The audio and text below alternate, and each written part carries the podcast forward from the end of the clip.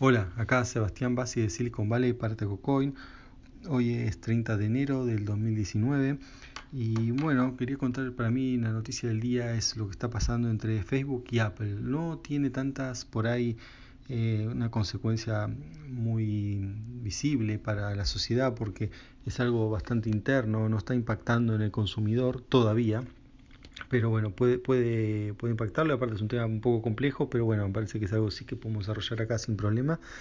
Eh, bueno, se trata que mm, la noticia es que Facebook, perdón, Apple le cortó a Facebook el acceso a las aplicaciones de prueba. Eh, ¿Cómo es esto y por qué? Bueno, ¿qué, ¿y qué son estas aplicaciones de prueba? Recuerden que Apple, a diferencia de Android, no, no, no tiene, digamos, una manera de que uno pone, elige, bueno, yo ruteo el teléfono o ¿no? o uso la opción de dejar instalar aplicaciones sin firmar, ¿no? Eso tiene Android, pero Apple no tiene esa opción. Siempre todas las aplicaciones son firmadas. Entonces, uno no puede instalar aplicaciones por fuera del App Store. Entonces, bueno, ¿cómo se hacen con las aplicaciones de prueba? O, las, o también, bueno, que es más o menos lo mismo, las aplicaciones internas de la empresa. Digo que es lo mismo porque las aplicaciones de prueba suelen ser de una, de una empresa, es algo interno, ¿no? que no, no sale al público.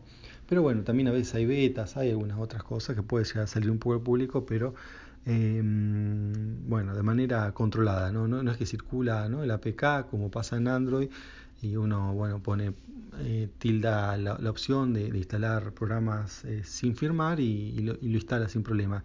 ¿no? Está mucho más controlado en, en Apple por varias cosas, pero bueno, por, bueno, primero porque quien tiene el control, ¿no? Pero bueno, dicen por tema de seguridad, lo cual es, cierto, ¿no? O sea, también es cierto que la seguridad hace que el sistema sea más seguro, ¿no? Porque bueno, después pasa en el, en el otro sistema, ¿no? En Android que uno desactiva eso, empieza a bajar APK de cualquier lado y y bueno, tiene un montón de problemas. Acá en, Apple no, ocurre.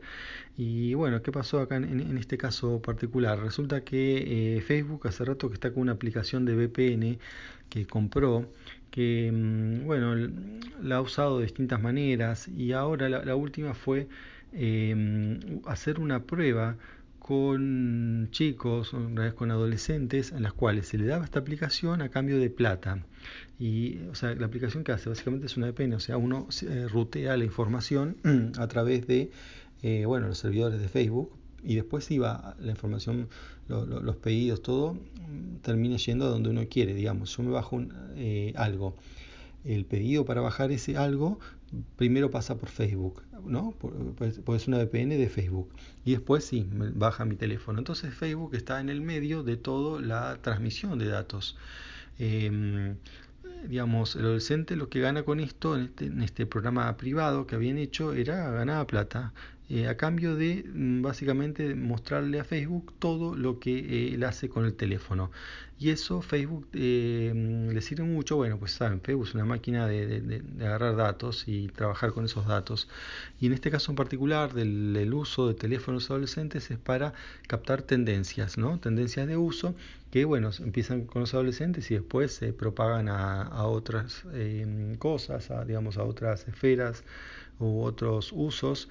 Eh, y bueno, entonces es bueno saber qué están, qué están usando eh, y además cómo lo usan, ¿no? o sea, el, los patrones de uso. Digamos, es, información interesante porque, digamos, con los, ¿y por qué tiene que hacer un programa de VPN? Porque los programas comunes, en, ya sea tanto en, tanto en Android como en iOS, ¿no? en, todos los sistemas operativos para celulares, los programas comunes están de una manera compartimentalizados tal que un programa no accede a lo que hace otro eh, o al menos no de manera fácil, ¿no? Si uno tiene que hacer un programa al dato de otro, necesita que el otro programa le dé, que el, usuario le dé permiso a través desde el otro programa, o sea, no es fácil y bueno, es bastante mm, molesto si uno tuviera que hacer esto a mano. En cambio, de esta manera, usando una VPN, todo lo que, todo el tráfico Claro, una VPN que tiene que tener acceso a lo que se diría un acceso root, ¿no? Para acceder al tráfico de todas las aplicaciones, o sea, porque es una aplicación que accede al tráfico de las demás. Como yo les decía, esto no está permitido en el modelo de seguridad estándar de, estos sistemas operativos. Eh, para bypassear esto en, Android lo que hay que hacer es bueno desactivar la, protección de paquetes firmados, que acepte un paquete sin firmar y que ese paquete sin firmar que haga cualquier cosa. Eh, como en el sistema operativo iOS de, Apple no se puede hacer eso, se necesita que la, aplicación va a estar firmada igual, va a estar firmada por Apple, pero para, estar, eh, para esto una aplicación que haga cosas especiales, ¿no? como, como este caso, o sea, en este caso estamos hablando de capturar todo el tráfico de red, se necesita el permiso explícito de eh, Apple. Entonces, Apple y Facebook tienen un convenio para esto. Em, para eh, aplicaciones, lo llaman aplicaciones empresarias. No es una cosa exclusiva solo de Apple y Facebook, sino es un programa de Apple para todas las empresas que quieran participar. Que para pruebas para sus empleados básicamente eh, pueden tener aplicaciones modificadas que no están en el mercado y que no cumplen los mismos estándares de privacidad y seguridad del mercado. Porque bueno, por cuestiones de prueba, cuestiones técnicas, a veces se necesitan esto. Entonces Facebook cada vez que va a largar una nueva versión de alguno de sus programas, ¿no? o sea WhatsApp, el mismo Facebook u otro de todos sus programas que tiene, eh, hace una beta interna y para eso necesita este el permiso especial de Apple. Bueno, Apple em, cuando se entera, porque salió publicado creo que en TechCrunch, que, em, Facebook em, está, da ese, ese, acceso ¿no? esos paquetes firmados por Apple, ¿no? paquetes de, de programa de Facebook, en este caso de la EPN, sale del que supuestamente es para uso interno, pero Facebook no lo está usando internamente, se lo estaba dando a chicos, adolescentes, que ellos, em, digamos, recibían plata a cambio, pero el contrato ¿no? entre Apple y Facebook para poder hacer esto implicaba que son aplicaciones internas, o sea, no puede haber gente fuera de la compañía que esté usando. Entonces, esto eh, totalmente violaba el acuerdo. Eso es lo que dice Apple, ¿no? Que les violó el acuerdo, que Facebook les violó el acuerdo repartiendo una aplicación con poderes especiales fuera de la empresa, o sea, fuera de Facebook. Y bueno, que hizo Apple le cortó el chorro a Facebook, en sentido de revocó esas, eh, la validez de las firmas digitales.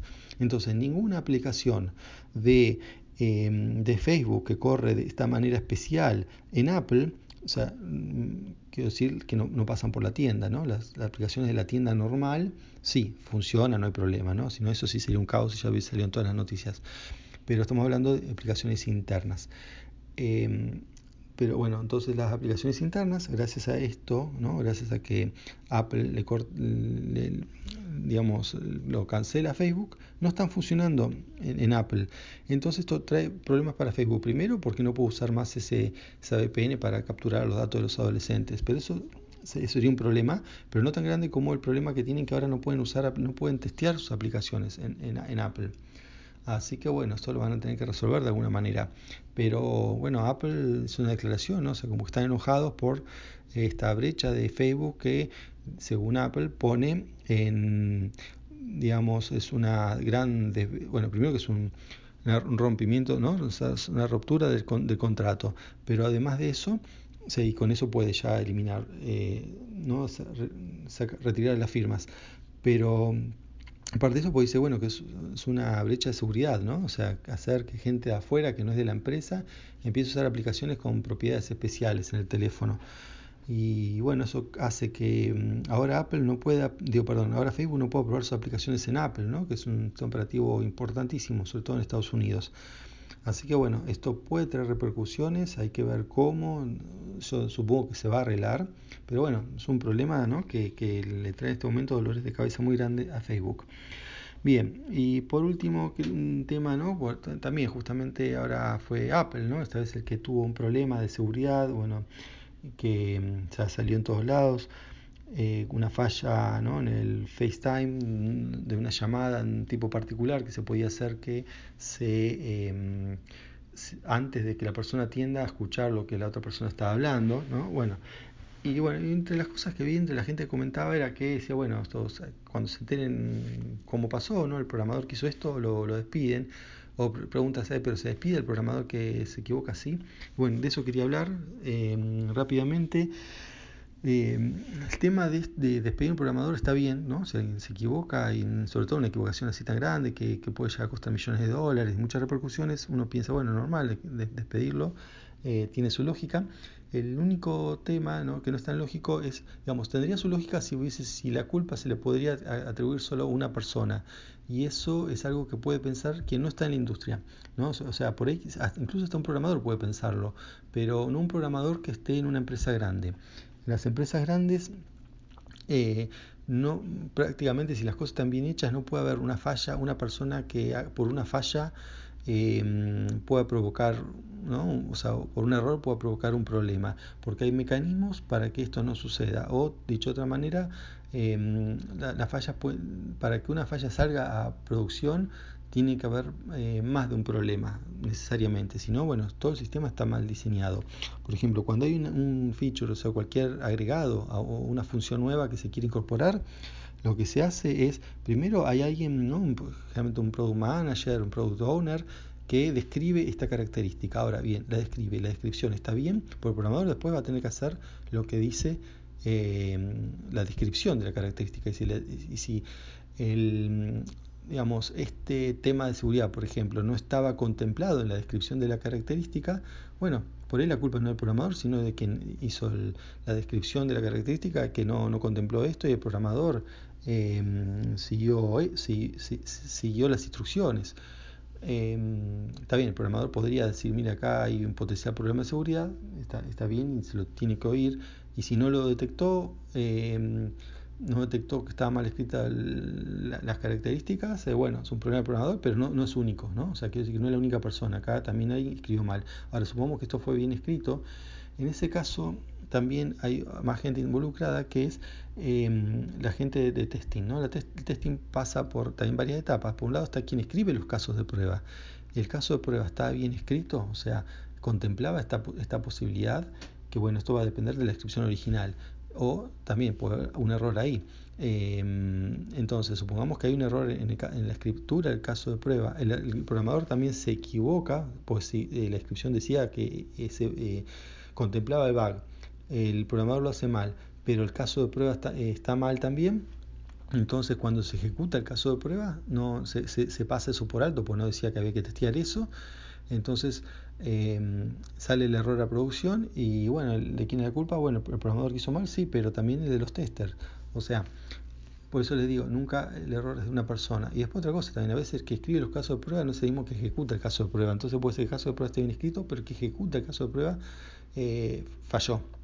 Entonces, eh, también puede pasar, pero puede pasar una combinación de todas esas cosas, ¿no? estos cuatro actores que les conté, del mm, product owner, product manager, el programador o los programadores, después el que escribe los casos de prueba, que los ejecuta, o sea, todo esto se combina para que bueno, un error llegue a producción. ¿no? No, es, eh, porque imagínense si fuese solamente, dependiera de una persona, un error del error de una persona, también puede pensar que, puede, que una persona podría hacer un sabotaje, o sea, y hacer algo por su cuenta. Y bueno, esto ya les expliqué, no, no, no es así, justamente para que esto no suceda.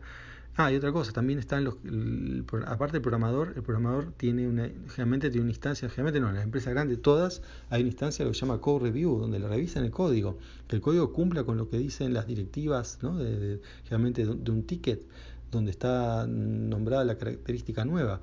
Entonces ahí también, digamos, si el programador se equivocó y el code review no vio el problema, el code review no tiene que mirar la sintaxis nada más, tiene que mirar que siga eh, que, que, siga toda la descripción como corresponde. Entonces, fíjense, tiene que, el programador tiene que fallar, el que hace el code review tiene que fallar, el que hace el, test tiene que fallar. Entonces, no es que, y, bueno, cuando ya pasa todo eso, em, digamos, a la empresa no le conviene despedir tanta gente, porque después tiene que ponerse a formar mucha gente. Entonces, este, si no, bueno, eso sirve. Eh, generalmente se hace un llamado de atención y, y, también sirve como experiencia, ¿no? Entonces uno no quiere digamos, generalmente esta experiencia es costosa y bueno, si es costosa, ¿por qué le voy a dar un programador tan experimentado a otra empresa? Que si yo lo he hecho, lo va a agarrar otra empresa. Entonces es mejor también quedárselo. Así que bueno, eso ¿no? para contestar un poco la pregunta esta de, hey, pero ¿por qué no despiden al programador que, se equivoca? Así que bueno, en resumen, es no solo un programador que se equivoca y además, bueno, también equivocarse es parte del aprendizaje en programación y un montón de otras eh, disciplinas. Bueno, eso es todo. Chao.